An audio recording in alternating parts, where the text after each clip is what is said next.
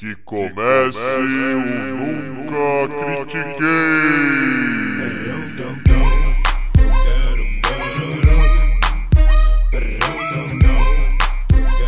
Boa noite, bom dia, boa tarde. Bem-vindo a mais um episódio do podcast esportivo embasado não jornalístico e zoeiro Eu Nunca Critiquei. Eu sou o Maurício, the host with the most, o seu Bernardino desse episódio. E comigo, o meu Marco Pantani de hoje é o Arthur Bindi. Como é que você tá, Bindi? Eu tô excelente, principalmente que eu não tenho nem como ficar bravo ou feliz com o nome que você me deu para hoje, entendeu? Porque eu não tenho absolutamente a menor ideia de quem é esse atleta, mas a gente trouxe alguém que sabe quem é. Então, Maurício, por favor, apresente. É, como já dito aqui, o nosso especialista aqui do ciclismo, o nosso César Rodrigues, o Nairo Quintana do episódio. Como é que você tá, César? Olha, eu tô bem, meio preocupado com esse título de especialista, né? Mas. Bindi, fica feliz, cara. O Marco Pantani foi um puta É, de um é pra- ciclista. É pra ficar feliz porque o Maurício normalmente me sacaneia. Não, não, não, não. Desses nomes aí, Não, eu, eu fui, eu fui de boa, eu fui de boa. Ele, foi ele, generoso. ele, ele chegou a irritar o, o Armstrong, pra você ter uma noção. Gosto, gosto de quem irrita o Armstrong. Não, e no fim da carreira dele, né? No É. fim da carreira dele, ele deu uma. Deu uma Não, o, cara cansada, foi, o cara foi demais. isso pós-acidente, mas bom. É, como a gente. Como vocês, alguns, pouquíssimos, quase ninguém. É, conhece esses nomes todos, é, nós vamos falar do Tour de France, né? É, eu trouxe o, o- o César. César, fala um pouco de você, como você começou a, a assistir e falar um pouco aí do Tour de France desse ano. Fica à vontade que o, o, o Pau. palco, obrigado. O palco é seu. Beleza. Bom, é, eu não sou assim um- esse especialista que você citou, mas eu sei que é um assunto que pouca gente acompanha né, no Brasil. Embora eu acho que esteja crescendo, o esporte em si não, ainda não tem aquela fama assim tão, tão grande, né? Eu acompanho o ciclismo tem mais ou menos uns 5 anos que eu comecei a praticar. O que mais que eu posso acrescentar, meu? Eu, é, meio nervoso, né? Duas pessoas muito importantes não, comigo. Não precisa. Ah? Não, não precisa. Não, precisa. é, Fica tranquilo, Mas fica Você tranquilo. começou, você começou a praticar o ciclismo porque você assistiu e se interessou? Ou você começou a assistir o ciclismo profissional de alto nível, do nível Tour de France, é, porque você começou a praticar o esporte, entendeu? Qual que foi o caminho que você fez? Então, o caminho foi o seguinte: eu tenho um tio que ele é triatleta. É, Ok, ok, legal. E durante um período, ele é espanhol, né? Ele casou com a minha tia aqui, estão no Brasil tem um tempo. E durante um período eles foram morar em Brasília por, por questões de trabalho. Então, as coisas que eles tinham em São Paulo ficavam na casa da minha avó e eu via as bicicletas lá. Falei, putz, meu, que bacana isso tal, né? Ele, ele sempre levou bem a sério, meu. Aquele cara que acorda todo dia, quatro e meia da manhã pra ir na USP pedalar, depois ir trabalhar. Eu falei, meu, esse cara é louco, né? Tipo, chega domingo na casa ah, não vou na casa do parente porque ele tá, tá indo pedalar, isso e aquilo. E um dia ele me convidou pra andar. Ele tem, ele tem, ele tem hoje com em sociedade um, uma- um- se eu falar bicicletaria ele fica bravo, né? Ele fala que é um bike shop, ele promove promove encontros, é, palestras com, com nomes do ciclismo, etc. E ele me convidou pra andar um, um dia com o pessoal, né, um grupo. E, e, meu, gostei muito. Gostei muito mesmo. É, o Maurício sabe, né? Eu joguei basquete federado dos 13 aos 17 anos e tava naquela busca de um, de um esporte, porque basquete, infelizmente, no Brasil a gente não, não tem espaço pra jogar, lugar, é, é- é meio complicado. Então eu tava naquela busca de um, de um esporte pra praticar e falei, putz, achei. E tomei gosto mesmo. Dei uma desanimada agora por questões de trabalho, que eu tava viajando muito, mas durante um período eu tava bem focado no ciclismo. E já entrando no assunto do Tour, que pela primeira vez na história um sul-americano ganhou, Isso aí. no caso, no caso um colombiano, eu tenho uma, uma curiosidade. Em 2016 eu, eu estive na Colômbia a trabalho e foi mais ou menos na época que eu realmente estava assim, apaixonado pelo ciclismo mesmo. Acho que foi o auge que. Putz, pedalei daqui de São Paulo até Aparecida, fiz 200 km, então acho que foi o auge da, da minha vida no, no ciclismo. Ô, louco, velho. É. E quando eu comentei com, com, com esse meu tio que eu tava indo pra Colômbia, ele falou: Meu, é o, acho que depois do futebol é o esporte mais ovacionado na, na, na Colômbia, é o ciclismo. Ciclismo de estrada, no caso. E Caraca, essa informação que eu não tinha a menor ideia. Não, é assim, é um absurdo. Tanto que é, eu trouxe uma bicicleta de lá, porque eu, é muito mais acessível que aqui. Ok. E, assim, a, e aí você veio pedalando? Deus me livre. Não, sabe o que foi engraçado? Eu, quando eu voltei pra cá, eu falei, putz, vai taxar isso e aquilo. Deixaram eu passar de boa. Não, até, até meu pai falou, meu, acho que era porque era a época de, de Olimpíadas, né? Do, do Rio de 2016. falei, será que os caras achou que eu ia competir com esse meu físico aqui? Eu acho difícil, né? Mas Caraca, mano. Mas assim, esse negócio que você falou da, das taxas, é, você querendo te cortar, mas eu, eu li notícias de que o governo lá tirou tudo que era imposto das importações de, de peças, de bicicletas no geral, de tudo que envolve, para aproveitar que eles tinham esse símbolo agora nesse ganhador uhum. no Bernal, né? E incentivar ainda mais o esporte, né? É, o, o caso da taxa, Bindes, é mais quando chegou no Brasil, né? Eu... Ah, não, no caso você ser taxado, eu tô falando lá na Colômbia Isso. mesmo. Isso é, é muito mais acessível. É, então, provavelmente porque os impostos deles sobre esse tipo de mercadoria, por eles terem essa proximidade com o esporte, são mais baratos para eles sim. mesmos importarem. Então eles sim, conseguem sim. vender mais barato. Sim, sim, um preço bem. Assim, acho que em América Latina não deve ter um lugar mais barato que eles, sabe? Acho que Caraca. depois dos Estados Unidos, o mais barato talvez seja lá. E assim, uma, uma variedade enorme de, de, de, lojas, assim, lojas específicas das marcas. Não, não sei se o Maurício acompanha as marcas também, mas, cara, tinha a loja da Giant, que é uma puta de uma marca, a loja da Trek, da Specialized. É, e assim, inúmeras, inúmeras mesmo. Tanto que a, a que eu comprei, é, assim, era muito, muito próximo do hotel. Assim, todo lugar que você ia, você via alguma coisa relacionada a ciclismo. A empresa que eu trabalhava, onde eu fui fazer o projeto lá, ela ficava um pouco afastada de Bogotá, cerca de uns 50 quilômetros. Então a gente pegava uma estrada eu passei de manhã, eu passei na hora do almoço, eu passei de tarde, pô, fiquei duas semanas lá. Sempre grupos, pelotões que a gente chama, né? Na, na estrada treinando.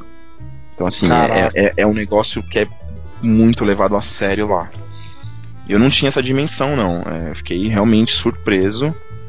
E, e hoje fico feliz de eles terem concretizado isso, né? Eu acho que já tinha batido na trave algumas vezes. O Nairo Quintana já chegou a ganhar um, um Giro de Itália mas na, na expressão que o Tour de France tem, eles conseguirem, né, é, é, um colombiano ganhar, eu fico muito feliz. Eu imagino o tanto que isso impactou para eles, né? É, o, uhum. Algo que eu passei a conhecer foi por causa do Nairo que quando uh, eu comecei a. O Chris Froome começou a ganhar, eu comecei a acompanhar muito mais o Tour de France. É, vou falar que eu tava com umas férias super prolongadas, então assisti estágio a estágio de um, do, um dos tours. Uhum. E, e aí quando eu vi o Nairo colombiano, eu fiquei, caramba, velho, colombiano, que, que, que bizarro, tá ligado? Tipo, nossa, sul-americano. Aí eu fui atrás, pô, tem uma competição extremamente é, tradicional, que é a volta da Colômbia, né? E, Exatamente. E, acho que é, é Tour de Colômbia, né, que fala. Eu acho que são duas, viu, Maurício? É, tem a volta e tem um tal de tour mesmo. Eu sei que rolou um no começo desse ano que, olha, foi pancadaria lá, foi bem, bem interessante mesmo, né? Porque aquele, Cara, aquele... pancadaria no ciclismo, você vai precisar me explicar. O que é uma pancadaria no ciclismo, de verdade? É, é um... cara, você quer ver uma pancadaria? É ver um sprint final de um, de um cara chamado Peter Sagan. ah, é, sei, sei. Cara, é um, imagina você a 60 por hora numa bicicleta tomando uma ombrada de um cara, meu. É, é isso, é pancadaria ombrada no ciclismo. Ombrada mesmo, de propósito. Ombrada, assim, brigando por espaço. Tipo, aquele espaço que cabe 5 pessoas, os caras querem botar 8. Sabe aquele. Então, alguém vai ficar. sabe aquele sem querer, mas eu não tinha espaço aqui e eu encontrei?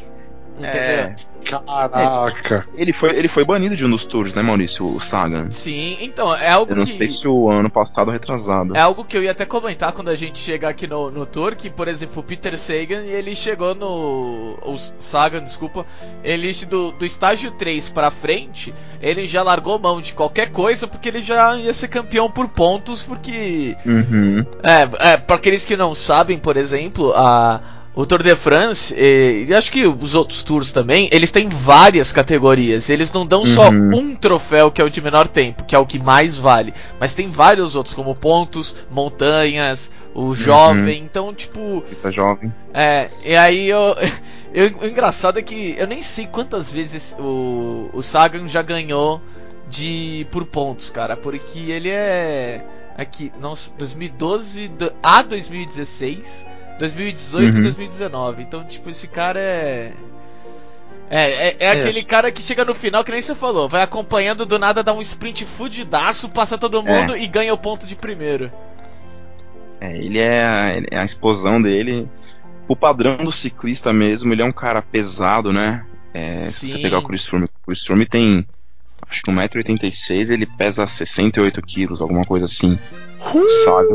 É, o, o Quintana, o cara deve pesar o quê? 55 quilos no máximo. É um cara bem, bem pequenininho, né? O Sagan já é um cara de. Mais de 79 1,80m. quilos. É, 1,80m. 1,82, é isso aí, tô vendo É, aqui. então. Ele tem uma, Cara, uma eu, tô cara. achando, eu, eu tô achando bem curioso isso que vocês estão falando da, da- das diferentes premiações do Tour de France, né? Então, assim, vou, vou tentar não atropelar a galera que não manja, tá? Então, assim, vamos lá. O Tour de France, ele tem 21 etapas, tô certo? Tô errado. Esse ano teve 21 etapas. É, por- 21 etapas. é, é porque assim, o trajeto do Tour de France ele muda ano a ano. Tá? Ele não Uhum. é o mesmo. Ah, ok. Interessante isso, perfeito. E assim, o que vocês falaram, né? Tem vários prêmios do Tour de France. Eu não sabia. E eu tô olhando pra lista aqui agora e eu tô muito surpreso com algumas coisas. Como por exemplo, é, todos os vencedores individuais, nenhum deles era da mesma equipe. Tira- não, o primeiro e o segundo eram da mesma equipe, o Bernal e o Thomas. Uhum. Eles eram da mesma equipe. Porém, quem ganhou o prêmio por equipes é uma equipe que não tem nenhum vencedor em nenhuma categoria. Como que isso acontece? Então, é porque assim, no caso, é, o por equipes, ele pega o tempo total de todos os ciclistas daquela equipe. Uhum. Então, por exemplo. Dividido pelo número deles e faz uma média, é isso? Não, não, você pega. É. Talvez, vamos falar assim, porque não importa. Você pega o, te- o tempo final, o menor tempo é, o- é a equipe campeã. Entendeu? Hum. Então, tipo, a, a média não importa muito, porque todos têm o mesmo número, e aí o menor número, de novo, é o campeão. É. Mas então, por exemplo, o, o que a gente pode não estar vendo aqui é que o time Movistar ele pode ter no seu total é, pessoas que. ó, ó, como é que é os, os que chamam? Os domestics, que são os caras que se sacrificam né, pro líder. Eles podem Uhum. Ter terminado muito mais rápido do que os domestics, por exemplo, do Team Ineos, do Deschanuk Quickstep aqui, entre, entre ou, ou milhares de times aqui. Em português, o termo desse pessoal é os gregários, que chamam, né? Que é o pessoal que faz o trabalho pros líderes das equipes, né? É. Entendi, entendi. É, falando é, em líder de equipe, eu vou já entrar um pouco no, no Tour de France, que esse ano você falou, como você falou, ganhou o, Bernal, finalmente, colombiano, sul-americano. Mas não era pra ser, né? Mano, eu quero saber o que passou na sua cabeça quando você viu o que aconteceu. E me fala o que aconteceu pra galera aqui. Do Alan Felipe, você diz ou não? É, ele mesmo, coitado. É, assim, fa- faz anos que um francês não ganha ali, né? 34 anos. É, e. Assim, tava. Não que eu estava na torcida, mas eu achei que seria interessante ele ganhar.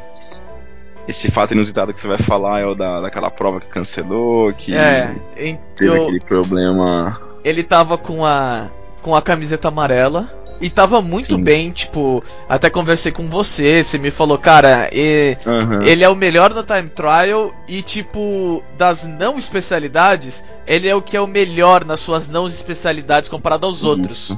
E aí eu fiquei estão tipo, mano, do Julian Alaphilippe. Ele mesmo. O que.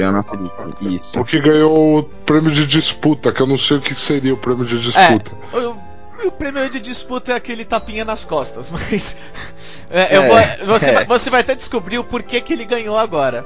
No, Um me No- no estágio 19, era um estágio de montanha. O Alaphilippe, ele é, não é um bom. É, como é que. Escalador. É, escalador. Mas ele é um ótimo. é, não é descedor, como é que você chama isso? Descendente lá, o cara que desce. Não É, sei como é, que é, então. Ele desce muito melhor do que ele escala a montanha. Então, É, que- é que assim, muito melhor downhill do que uphill. É Isso, isso. É, é, é que assim, Bindi, tem. Por exemplo, a gente tá falando do Sagan. O Sagan é um cara que ele é um sprinter. Então ele é um cara que Ok. naquele pelotão final, na parte plana, nos últimos 500 metros, ele dá aquela explosão e arregaça. O Chris Froome é um cara que. O Chris Froome, o Nairo, o próprio Bernal, eles são, eles são escaladores. Então naquelas etapas de montanha, putz, meu, a galera ficar pra trás, eles sobem. Tem o pessoal que é especialista em, em time trial, que é o. Até, até o Froome é bom no, no, no, no TT, né, Maurício? uhum, O, o Alan Felipe ele não, não se enquadra muito bem em nenhuma dessas nenhuma des- desses quesitos, mas por não se enquadrar ele faz muito bem. Ele faz assim, assim ele, ele, ele consegue ser mediano nos três, entendeu? Então Ele é nota 8 em tudo. é, É. tipo, mais ou menos isso. E aí no, no estágio 19, ele ficou pra trás na subida, o que era esperado. Mas na descida ele, mano, vou passar todo mundo, vou meter o pau. O que aconteceu? Granizo na estrada. Interrompe, não pode mais. Ninguém pode descer. E aí acabou aquela etapa, o Igan Bernal pegou a amarela porque ele tava vários minutos à frente do Julian Alaphilippe. Faltando Então, mas aí você não pode descer por causa do granismo, você não desce um dia depois, você simplesmente pula é, aquela etapa e todo Ter- desce de carro, tipo isso? a, dec- a decisão tomada foi terminar aonde parou. E o que eu acho É. da hora do Alaphilippe foram tentar tirar uma controvérsia disso tudo e ele tipo falou e, e não mudou o discurso dele de olha, quem ganhou foi um cara melhor do que eu. Olha, fui derrotado por um cara melhor do que eu. Ele nunca, tipo, abriu e falou, ah, porque se não tivesse granizo. Ele nem fala disso. O cara realmente tá com a cabeça erguida e de bater palma, tá ligado? Pra, pra ele, Sim. mas foi. Foi. O, o- a França foi retirada da sua vitória, né? na, na minha opinião, assim. é, Olha, pela é- natureza. Eu não sei o quanto ele conseguiria recuperar uma descida. É, é verdade. né? Ele ficou bem pra trás. Eu acho que assim, não, se não tivesse acontecido esse, esse incidente do granizo, eu, eu ainda acho que existe uma chance do, da, da Ineos ganhar com, com o Bernal. Mas do jeito que foi, né? A gente nunca vai conseguir realmente saber, mas é, ficou, ficou chato. Eu... Mas também eu não sei o que, que poderia ser feito de diferente tipo, com- em relação ao CI, né? Que é a organização que organizou o, o ciclismo. Mas ficou chato. É, então, é, é porque. É que, é que fica um pouco complicado, porque é, você tem que parar estradas, tem que parar muita coisa, e, tipo, tudo tem Uhum. data fixa já, né? É, é, foi uma etapa bem, bem. Uma penúltima etapa praticamente, né? Então, É, então, eu, eu entendo que eles falaram, olha, a gente não pode fazer em outro horário, vai atrapalhar a preparação, não sei. Então, ele- não dá pra cair muito em cima da organização. Uhum. Mas algo que até aproveitando, né? Cara, eu queria que você falasse um pouco que o, o Bernal foi o, o grande campeão. Porém, o líder do Team Ineos é o Geraint Thomas. Que ganhou ano passado. Exatamente, ficou em segundo esse ano. É, E é o líder também- interino, né? É, mas é o líder. E por exemplo, o, o líder da, da Team Movistar é o Nairo Quintana, que ficou em oitavo. O Mikel Landa não é e ficou em sexto. Tanto que o Landa saiu do time Movistar e já foi para outro time. Provavelmente para ser Uhum. líder daquele time.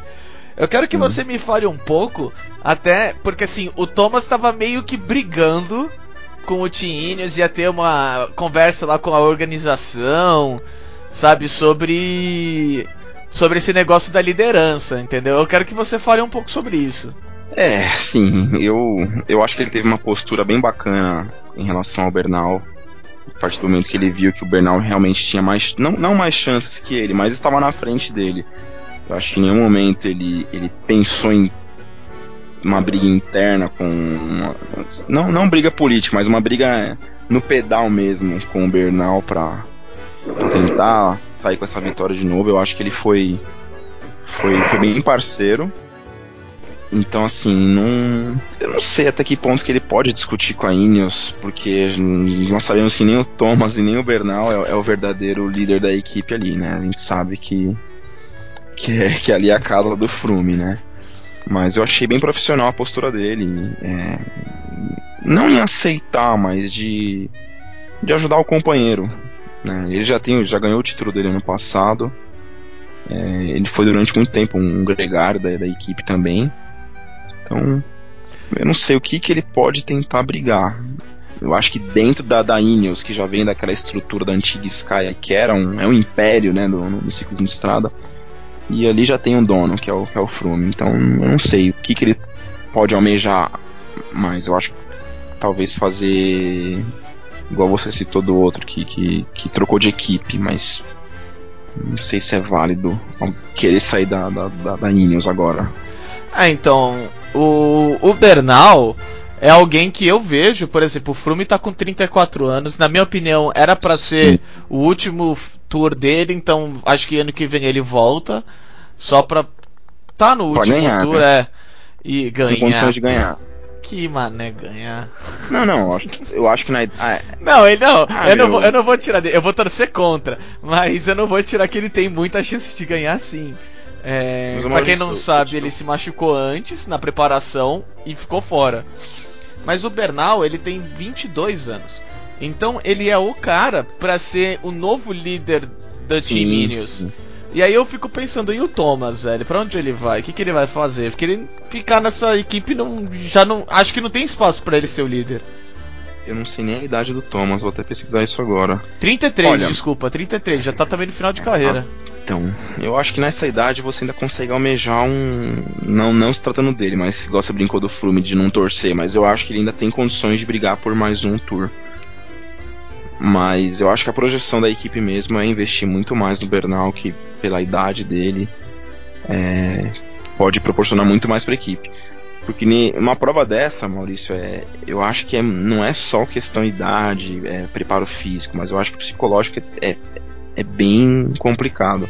Então, um cara na idade do Bernal ter um, um- um psicológico pra conseguir ganhar um tour, putz, é algo que a equipe com certeza vai investir. A gente brinca, né? Eu já cheguei a fazer prova, prova amadora, lógico, né? E. E ganhou. Ah, ganhei. Uma vez, eu- uma vez eu fiquei em. O pódio no ciclismo vai até o, até o quinto, né? Uma vez eu fiquei em quinto que tinham sete na minha categoria, né? Acho que os dois devem ter caído, mas beleza. mas mas você, você pega as, as categorias de. Tem as categorias Pro, Master lá, que é o pessoal que é realmente elite, né? Profissional. E tem as categorias que é dividida por idades. Se você pegar o pessoal é, de 35 a 39 anos, ou de 40 a 44, cara, eles têm tempo melhores do que da categoria que eu participava na época, que foi a de 25 a 29. Então eu acho que é um, é um esporte que ao longo do tempo você pode não estar favorecido fisicamente, mas mentalmente, cara, é, é- pesa muito. Então um cara na idade do Bernal, com 22 anos, ter uma maturidade assim pra administrar um- um- uma camisa amarela, é, é- é algo que a equipe com certeza vai valorizar muito mais do que um, que um Thomas que, por mais que ainda não esteja naquela decadência de, de- na carreira, mas assim é igual naquele, na, na introdução do filme do Pulp Fiction lá, quando o, o cara vai falar com, com o boxeador lá, ele fala, meu, se fosse pra ser, já tinha sido. Então, tipo, não adianta você querer o sucesso agora Ótima que você já tá, já tá vencida. Você já tá vencido, né? Tipo. Como é que chamava o boxeador? Butch. Ele foi o Marcelo. O Butch, do Marcelo- Bruce Willis. É, era o Bruce Willis. Ele fala, meu. You came close, but you never made it. tipo, já era. já, já foi, já foi sua, sua, sua chance, né? Não é hora de ter honra. Ah. Exatamente. Fuck Pride. tipo isso. Para os interessados em conhecer um pouco mais do ciclismo, é, Porque assim, não é um esporte tão fácil da gente acompanhar na TV, né? Porque, por Uhum. exemplo, o camisa amarela você não vê muitas vezes na frente e ele é o líder, né? Então, é, você tem algum, algum local que ajuda o pessoal para conhecer um pouco mais o esporte ou até mesmo uma competição que explica legal? Olha, eu acompanho alguns canais na, no YouTube mesmo, Maurício. Tem. Tem um canal que chama Pra Quem Pedala. É um, é um rapaz de Brasília. Ele faz assim, promove eventos, ele faz review assim é, das, das, das grandes competições nacionais e internacionais. Ele vai testar produtos tal. E ele te dá uma boa base da- das regras do ciclismo, né? Ele, ele expõe bastante a opinião dele com relação a alguns fatos, né? Até tava vendo alguns vídeos dele hoje falando do ciclismo de estrada no Brasil, que ele acha que tá morrendo, que eu também concordo. O mountain bike hoje no Brasil é muito mais forte do que o ciclismo de estrada. E tem um canal de um brasileiro que ele era é, instrutor de assessoria de ciclismo aqui em São Paulo. E ele mora em Miami hoje. E ele faz bastante análises de competições de, de ciclismo. Esse cara ele, ele é, ele é bem mais técnico também. O canal dele é o Powerlink Bike. Então, assim, para uma pessoa que não Legal. conhece muito e quer se aprofundar, é, é bem bacana. E pro Bindi que deve estar curioso com a, com a questão do, da porradaria no ciclismo, tem uma prova que é na França também, mas é uma não é uma grande volta, é uma prova de um dia só. É, é a. Ô, se já ouviu falar. louco! São A das pedrinhas. é, são mais ou menos 50 quilômetros de paralelepípedo numa prova de, de ciclismo de estrada. Caraca! Então você imagina que acontece de tudo. E o pessoal fala que é assim, é, é, é, é, é um Tour de France resumido num dia. É bem dura. Não, e assim, o pessoal Caraca! enrosca com câmera, com espectador, com. Essa, essa prova é bizarra, meu. Essa prova é bizarra. Mas o charme, o charme dela é ser bizarra, né? É, a É. dificuldade do, do negócio. Ela é uma das provas clássicas. É. É tipo Copa São Paulo de Futebol Júnior aqui. É loucura, são mais de 100 equipes, 20 dias, mas é isso. É, É isso, é isso que todo É. mundo quer. É, ali é o, o significado de porradaria no ciclismo. Demorou, vou, vou atrás, vou atrás. Ah, então agora vamos puxar por um, um assunto aí que o pessoal conhece um pouco mais. Vamos falar do basquete. Pra quem não tá sabendo, no Pan-Americano aqui de 2019 em Lima, no Peru, depois de 28 anos, o Brasil conquistou de novo o ouro pan-americano no basquete feminino. É, eu quero saber um pouco da opinião de vocês dois antes de falar a minha, porque eu já tenho uma, eu tenho, eu tenho, eu tenho coisa pra falar. Bom, beleza. César, permite? Por favor. Vamos lá. É assim, primeira coisa que eu queria falar. Parabéns para essas meninas. Parabéns mesmo, tá?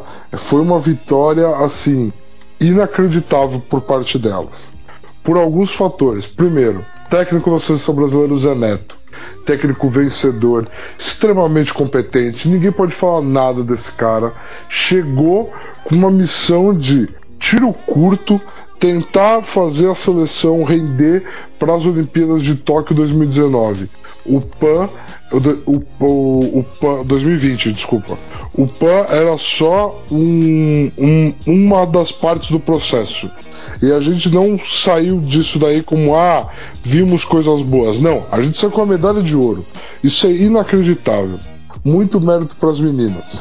A Clarissa, a craque do torneio, disparado. O que essa menina jogou foi incrível. Eu ouvi uma entrevista do Zé Neto antes do Pan-Americano, onde ele falou que o basquete feminino, ele diferente do masculino, não dá para resolver muita coisa no físico. Mas quando você tem atributos físicos que podem fazer a diferença, eles fazem muita diferença. E foi o que a Clarissa fez no garrafão da seleção brasileira. Foi inacreditável. Foi uma competição formidável dela. E as americanas sabiam disso e anularam ela muito bem na final. E é daí que a gente Cara, eu não sei se vocês assistiram a final, eu assisti de cabo a rabo, na ponta do sofá, eu e minha mãe malucos aqui. O que as nossas meninas jogaram na defesa para compensar, assim, quem gostava de basquete nos anos 90, onde quando você conseguia uma cesta, tinha aquela sensação de caraca, a gente conseguiu uma cesta. Foi esse jogo. Foi um jogo pegado demais defensivamente. A Tainá foi uma monstra, uma monstra. A seleção americana não se preparou para ela. Era uma reserva com média de 7 pontos. E ela botou mais de 20 na cabeça das americanas. Foi algo assim, inacreditável. O buraco é mais embaixo no nível mundial.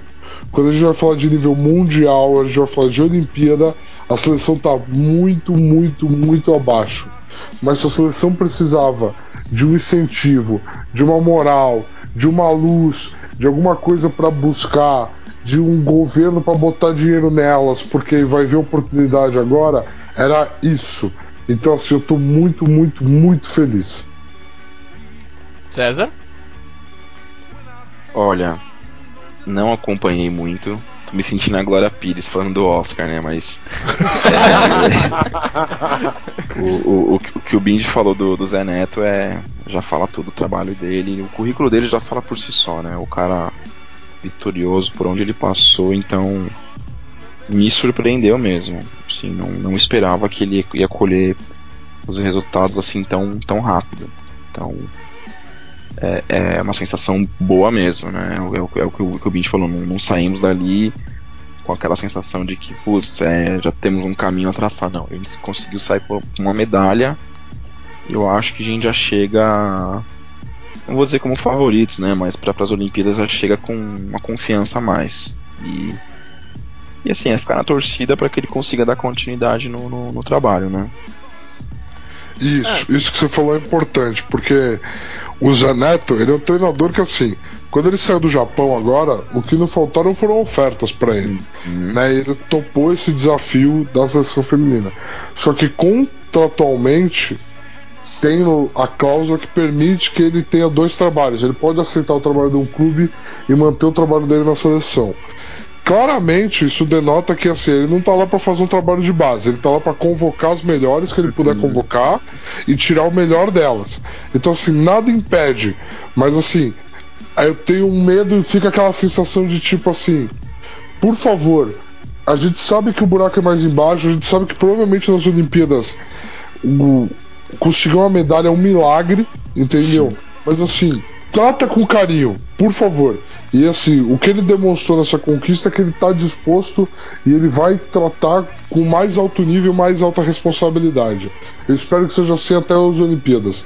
Eu, eu, eu tô falando dessa forma não por causa dele, mas por causa de todos os envolvidos. CBB é complicadíssimo. A CBB, puta que pariu. Mas ela tá com uma administração nova que eu tenho confiança.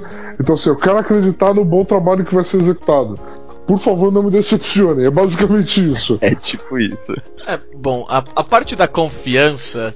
Eu, eu, eu, já não tenho, mas ao mesmo tempo eu não tenho o. Como é que é? A minha guarda levantada como eu tinha nas anteriores, né? É, que bom. É, não, porque assim. A, eu sempre fico um pouco. Mano, é uma organização, sabe? Que já foi corrupta demais, conseguiu destruir o basquete. Então, sempre que vem uma nova, que vem alguém novo, eu fico um pouco, tá? Eu vou esperar ver o, como você vai trabalhar e depois eu vejo se você é meu amigo ou não. É, eu vou um pouco mais por isso. É, mas sim, ela tá muito melhor do que antes, até. Era, seria um pouco difícil ser pior, mas. É, não, não vou tirar mérito é, inclusive do trabalho que foi esse ouro, tá? É, como você falou, primeiramente, é, um parabéns às, às, às meninas, jogaram demais, jogaram demais. A Paixão, mano, ela jogou muito, tipo, ela jogou muito mesmo. Ela meteu 24 pontos. E ela só colocou os 24 pontos porque a titular, a Clarissa, pegou muitas faltas e ela falou: Não, relaxa, eu bato no peito eu faço. Oh, ela jogou muito, ela dominou ofensivamente e como você falou, e isso é muito trabalho do técnico, a gente sabe. Defesa é trabalho de técnico, porque é um treino chato que o técnico fala, agora você vem para cá, agora você, agora a bola foi para lá, você vai para cá, você vai pra... e até o pessoal ficar meio que mecanizado no movimento da bola, como você tem que marcar o jogador. Então mostra muito, muito o trabalho do José Neto nisso. E algo que eu que, que até eu, eu pedi para vocês irem na frente para eu falar, porque assim, é, eu vi muito, por exemplo, o durante a narração, o comentarista começou a chorar com esse ouro. E para mim é um momento maravilhoso mesmo e não tem problema o cara ele, ele se emocionar, porque a gente sabe o quão difícil é o basquete feminino no Brasil. A Liga de Basquete Feminino foi fundada em 2010, sabe, para renascer o, o, o basquete é, feminino. Aí eu uhum. vejo os comentários do tipo, ah, tá fazendo não sei o que, tá, foi, foi exagerado, ah, era o time C dos Estados Unidos. Mano, não importa, velho. Os Estados Unidos têm ligas profissionais, liga universitária, tudo com dinheiro do governo direitinho, tudo bonitinho para ser o melhor do mundo todo, já de mil anos sabe? E o Brasil, pô, há 28 anos não conseguia ser melhor do que o time, por exemplo, C do, dos Estados Unidos. Então, sabe, o pessoal que tá martelando, que tá, ah, tá querendo diminuir o mérito, ó, todo mundo pode ir tomar no seu cu, velho. Isso é um puta, um enorme, é sério, isso é um enorme mérito. Não concordo, é pra tirar concordo. nem um pouco o mérito dessas garotas, velho. Elas jogaram demais, essas mulheres, elas jogaram muito, velho. Pô, não, não, não, não dá pra tirar, não dá pra falar se é time C, D, não importa, é melhor do que o passado e o futuro vai ser ainda melhor se Deus quiser. Ou se a confederação quiser também, né? É, também tem essa. Mas então é algo que eu queria trazer aqui porque eu vi muita gente querendo diminuir essa conquista e para mim não pode nem um segundo. Entendeu? O jogo foi muito legal de se assistir. É, a gente, colocamos a seleção americana em 73 pontos, entendeu? Então eu, eu, gostei muito, eu gostei muito, gostei do trabalho, gostei da vitória, gostei do, do resultado também, porque algo que é muito importante não é só o resultado, porque o, o, que, como vocês falaram, o, o, estado do basquete brasileiro, infelizmente, não é de resultado. É de vamos fazer um trabalho para melhorar a, a, a base do basquete para que a gente tenha resultados de maneira mais é, consistente. E aí sim buscar só pelo resultado, né?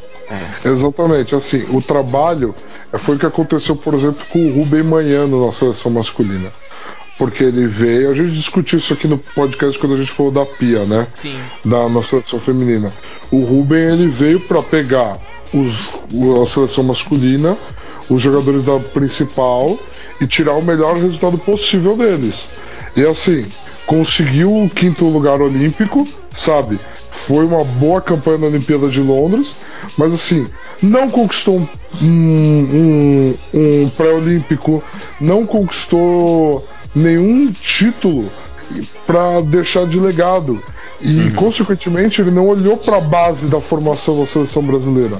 Então a gente vê numa geração muito mais defasada. A gente vê de uma geração Nenê, Splitter, Leandrinho, jogadores fundamentais em seus elencos na NBA, para uma geração tipo. Nosso melhor brasileiro na NBA é o Caboclo, que há nove meses atrás, todo mundo achava que nem jogar na NBA ia jogar mais. Então, assim, temos um déficit a compensar. Ah, lógico, quem acompanha a NBB vê o draft do Didi, o Didi tem potencial para ser gigante lá. Mas assim, o Didi é a 37 escolha de draft. O Nenê é loteria do draft.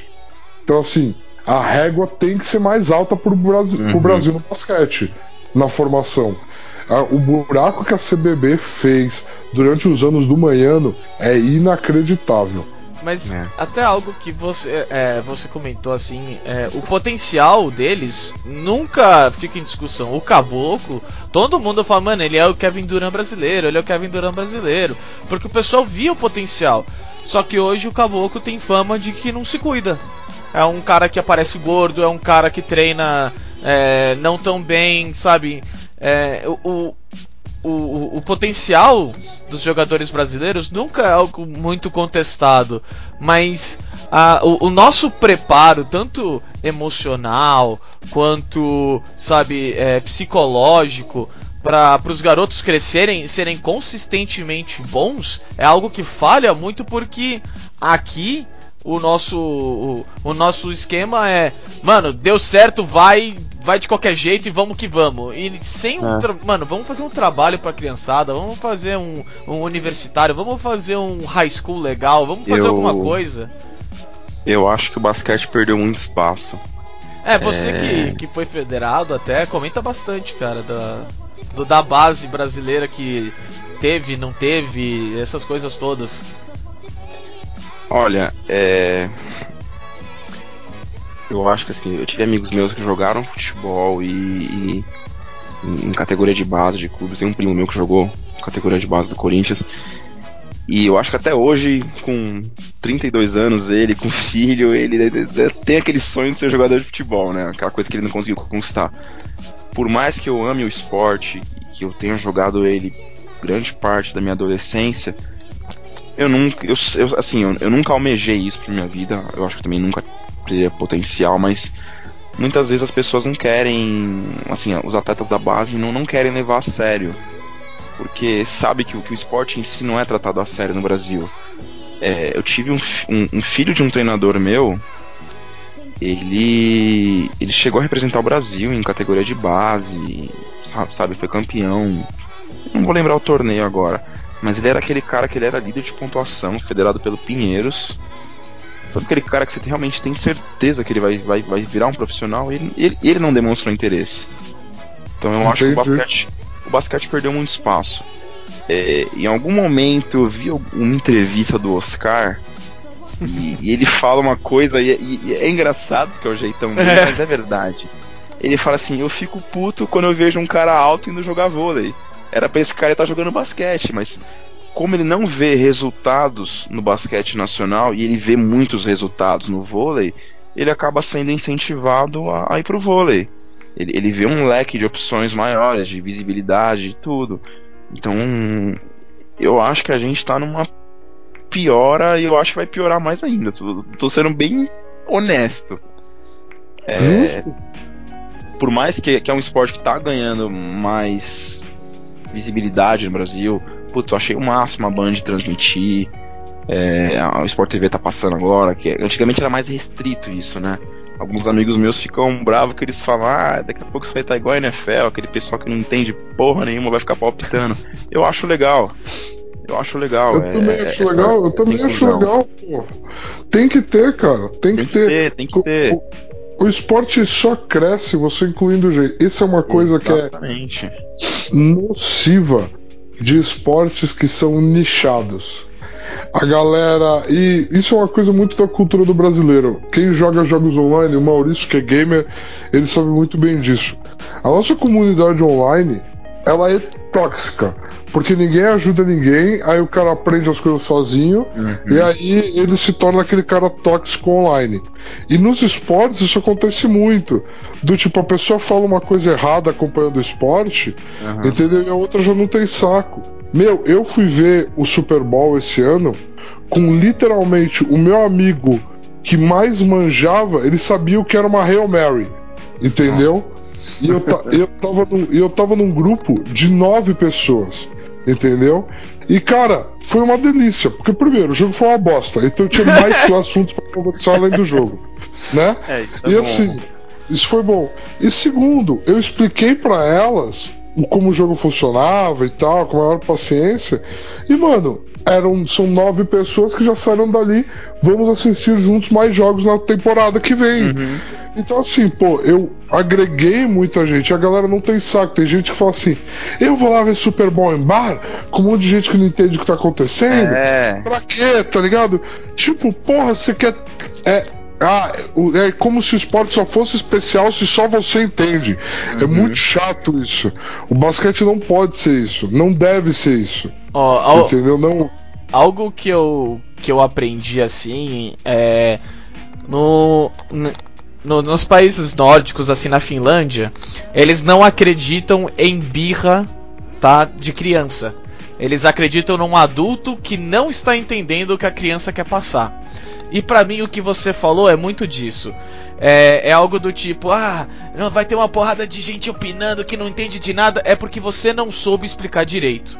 Porque a pessoa uhum. tá interessada no esporte. Você que não tá dando o seu tempo e o seu conhecimento para que ela entenda melhor. É isso que é. Entendeu? Se você ficar reclamando e falar, ah, não sei o que, o seu esporte não vai crescer.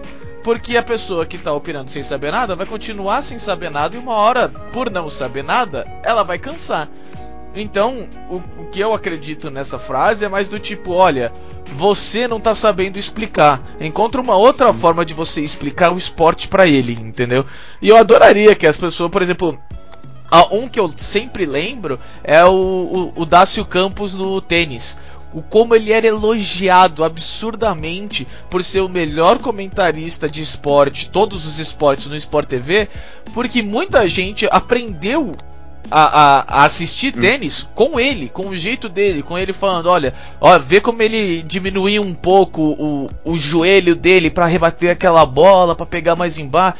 Ele dava o tempo para dar um comentário é, muito interessante, principalmente para as pessoas que não não estavam lá porque não sabiam, entendeu?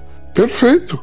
Perfeito, cara. Eu acho que é, é essa, essa atenção ao detalhe que tem que ter.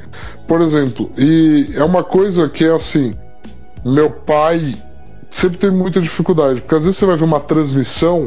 Aqui no Brasil o pessoal tem muito cuidado de explicar tudo nas transmissões, né? Mas às vezes, pô, você tá lá narrando, se você for explicar tudo, o público que acompanha também enche o saco.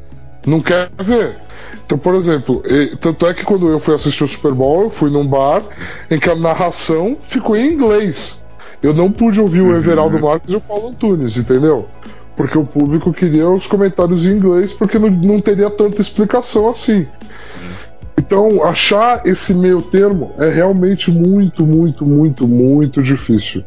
Mas assim, mas assim, é, você só. E mais uma coisa que ajuda a achar o meio termo, infelizmente nesse país, é vitórias. E assim, as meninas tiveram uma importantíssima agora então, assim, já, eu achei sensacional o que a ESPN fez, porque ela já pegou o gancho do ouro das meninas para já divulgar as finais da LBF, da Liga Brasileira Feminina, entendeu? Da Liga de Basquete Feminina. Então, assim, ó, as meninas ganharam e essas mesmas meninas vão jogar a final da LBF, umas contra as outras. Vamos assistir, vamos divulgar, vamos fazer isso. Então, é esse tipo de ação que tem que ter. Eu acho que a gente tá se encaminhando para isso.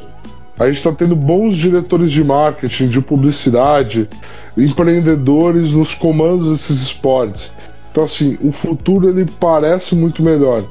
E, e eu tô animado. Eu tô animado, não só com o basquete, mas com o futuro do esporte no geral. É, então... E isso também é reflexo da campanha que a gente teve no geral no PAN. Ô, oh, bela puxada, hein, cara? É. Esse é o reflexo da campanha que a gente teve no PAN. Foi a nossa melhor campanha da história do Pan-Americano, número total de medalhas, número de ouros. É... Então, assim, da onde que veio isso? A gente estava conversando isso antes de, de começar a gravar. Então, assim, Maurício, por favor, você já tinha feito uma análise aí, eu quero que você traga ela não. do como que a gente chegou nisso daí. Não, não, você, você não vai me jogar no fogo porque eu vou pular o fogo, tá? É... Tá, então assim, não vou te jogar no fogo. Não, não. Eu quero que você dê sua análise, só isso. Ah, a minha análise, a minha análise é essa, entendeu? É isso aí, valeu, falou, não, eu tô brincando. Não, não, não. não, é, é algo que já há muitos pan-americanos o Brasil briga pelo segundo lugar. Mas ele briga por, pelo segundo lugar. Sempre. O, o, o, local do Brasil nunca foi fixo é, atrás dos Estados Unidos. Era brigando com Cuba, brigando com Canadá, brigando com México, brigando com um país que fosse naquele ano. Qualquer país que fosse naquele ano. E esse ano o Brasil não só tá com 40 medalhas a mais, como tá com 20 medalhas de ouro a mais. Teve uma pequena briga no começo, mas agora o Brasil meio que deslanchou e realmente pegou o segundo lugar para valer é, nesse PAN. E aí algo que sim foi algo que você mesmo falou, Bindi, é, te colocando junto aqui comigo, é um trabalho. É, é um trabalho que foi. É, é, que foi uma tentativa frustrada do governo de tentar fazer bons é, atletas para o, a Olimpíada do Rio. É, tivemos muitos bons atletas na Olimpíada do Rio, mas os frutos daquele trabalho, em grande parte, estão nos atletas agora, estão nos atletas uhum. deste PAN. Né? Então, Exato. É, é isso que é muito importante que eu, o Bindi, o, o, seu, o seu tio falou na esgrima. O trabalho com, com o esporte é como se fosse vinho. Você começa com uma criança, sabe, de 12, 13 anos, e você só vai pegar um fruto pra valer daqui uns 8, 10 anos. Não é algo que você começa pra tipo, ó, daqui a 3 anos vai ter Olimpíada, eu quero que você seja o melhor do mundo. Não vai acontecer, porque provavelmente essa pessoa já devia ter começado num trabalho muito exclusivo muito mais cedo, é, muito antes, entendeu? Então, é, a minha análise foi dessa, foi que de tipo, esse, esse fruto de agora é de uns 8, 10 anos atrás, quando começou toda aquela coisa de não, vai ter Pan-Americano no Brasil, vai ter Olimpíadas no Brasil, não sei o que, vamos roubar tudo, vai ser ótimo, mas vamos tentar mostrar um pouco de serviço nesse roubo, entendeu? mas é, exatamente. Mas é, agora nós conseguimos pelo menos falar nesse pan e eu gostaria que fosse para próximos pans também que o Brasil está definitivamente na América atrás dos Estados Unidos e só dos Estados Unidos, que é o mais importante. Porque assim, você tá atrás dos Estados Unidos, o, praticamente o mundo inteiro fala. Então não tem um, um enorme problema. É, no Pan-Americano ficar atrás do, dos Estados Unidos também não é lá tão ruim, por mais que eles não venham com as suas melhores equipes. Em quem uhum. sabe, num futuro muito mais distante, a gente consiga obrigar os Estados Unidos, ó, vem treinar aqui com a gente no Pan, porque essa criançada aqui que vocês estão trazendo vai perder todo mundo. Aí fica algo muito mais interessante, né? Que vocês, o que, que vocês acham dessa campanha do Brasil? Eu achei sensacional. É, me surpreendeu mesmo. É o que você falou, né? Acho que ficar atrás dos Estados Unidos não é vergonha para ninguém, né? Porque a gente fica atrás deles no, no Pan-Americano e, e, nas Olimpíadas alguém também fica sempre atrás deles, né? É, sendo um pouco, não pessimista, né? Mas um pouquinho chato, né? Eu acho que pelo tamanho do Brasil, a gente demorou muito para chegar nesse, nesse patamar. Eu acho que a, isso era algo que a gente já devia estar tá, alguns anos atrás já nesse, nesse patamar de segundo lugar. Mas realmente é, é, um, é um fruto que tardou a colher, mas a gente colheu numa hora legal e eu espero continuar colhendo esses frutos, porque ano que vem já tem Olimpíada de novo, né? Eu não lembro em que colocação a gente terminou nas últimas Olimpíadas. Eu acho que não foi. Não foi uma das piores também, porque ela foi no Brasil, né? Então teve aquele incentivo. É, não vou lembrar também, mas eu não. Mas não foi, não foi uma participação ruim nossa, não. É, eu acho que é, teve, teve bastante entusiasmo por, por, por a gente ser o país sede, né? Mas Sim. eu espero que a gente continue colhendo esses frutos e a gente consiga uma representatividade maior na, nas próximas Olimpíadas. Eu acho que uma, continua, uma continuidade no trabalho, eu vou torcer bastante para isso. Bindi? Perfeito. Cara, eu acho que é isso. A é, é, continuidade é o fundamental, é o principal. É ter continuidade. Então, assim, a gente veio de um ciclo olímpico fracassado, porque, desculpa, é fracassado, não tem, assim, você ser país sede, do tamanho do nosso país, você ter os resultados que teve, a China, a China, que desculpa, a gente está falando de atletas, a gente está falando de físico. Nós temos potencial físico de sobra nesse país, em todos os modelos da nossa mistura. E a China, quando sediou Beijing em 2008, teve resultados muito melhores do que a gente teve aqui, porque eles se prepararam no ciclo de 10 anos para aquilo. E a gente não conseguiu. Então, assim, é, existe esse fator. Mas, assim, o resultado do PAN agora deveria ser um tipo, ó, a gente fez um bom trabalho, só deu continuidade, só não fudeu tudo e olha o que a gente fez. Por favor, olhem para isso com bons olhos. Só que o que acontece? Ano que vem já tem Tóquio, vem o choque de realidade do qual abaixo que a gente está e os incentivos somem. A gente precisa de pequenos hum. milagres para as coisas darem certo. Realisticamente, Eu quero estar otimista, mas eu mais quero do que eu estou. É, então, é, no, no, no setor mundial, o Brasil é um pouco mais complicado porque é, o, em 2008 o Brasil teve 17 medalhas e 3 de ouro. É, em 2012 o Brasil de novo teve 17 medalhas e 3 de ouro. E em 2016 nós tivemos uma melhora para 19 medalhas. Mas aí, por outro lado, foram 7 de ouro, pelo menos. Mas. É, é no setor mundial, é, a, o, o, Brasil ainda tá bem pequeno, bem modesto. Mas. Tipo, nós ficamos em 13 na última Olimpíada, então, com, por causa das 7 medalhas de ouro. Então, não é algo tão horrível, vamos falar assim, porque depois dos grandes líderes, aí cada um pega a sua medalhinha aqui e ali e fica por isso mesmo. É, mas com essa grande vitória no PAN, é, por mais que o, o Bindi comentou do choque de realidade, a gente tem que não só torcer, mas tentar dar o nosso pequeno incentivo do tipo, galera, não abaixa a cabeça, vocês não vão ser derrotados no setor mundial, nós estamos crescendo, isso é um trabalho que requer tempo. Entendeu? E por aí vai. É por mais que eu brinquei de 17 para 19, é muito melhor 17 para 19, para 21, para 23, para 25, para e por aí vai, do que a gente tipo de 19 voltar para 17, pelo menos na minha opinião.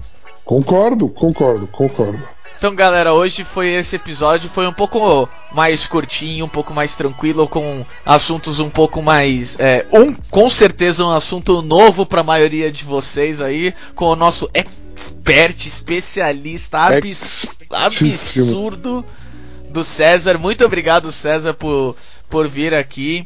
É, agradeço muito a sua participação aí, a, a abertura de agenda para vir falar com a gente. eu que agradeço, Maurício. Valeu o convite aí, você e o Bindi.